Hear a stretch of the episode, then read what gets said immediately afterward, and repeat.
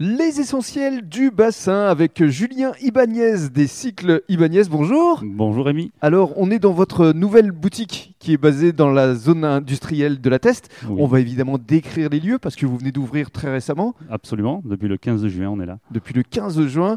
Et euh, depuis le 1er juillet, il y a une nouvelle norme pour euh, marquer euh, les vélos anti-vol pour ce qui est des vélos d'occasion.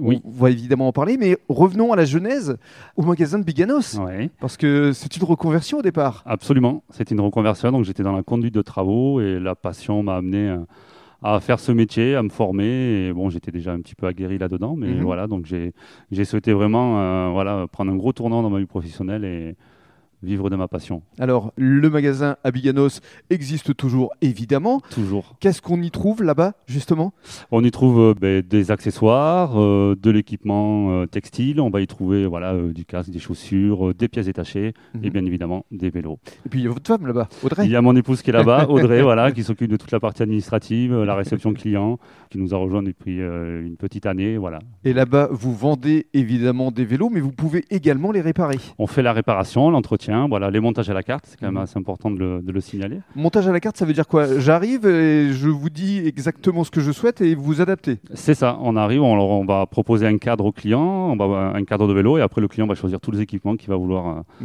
mettre sur son vélo, et ensuite on assemble le vélo.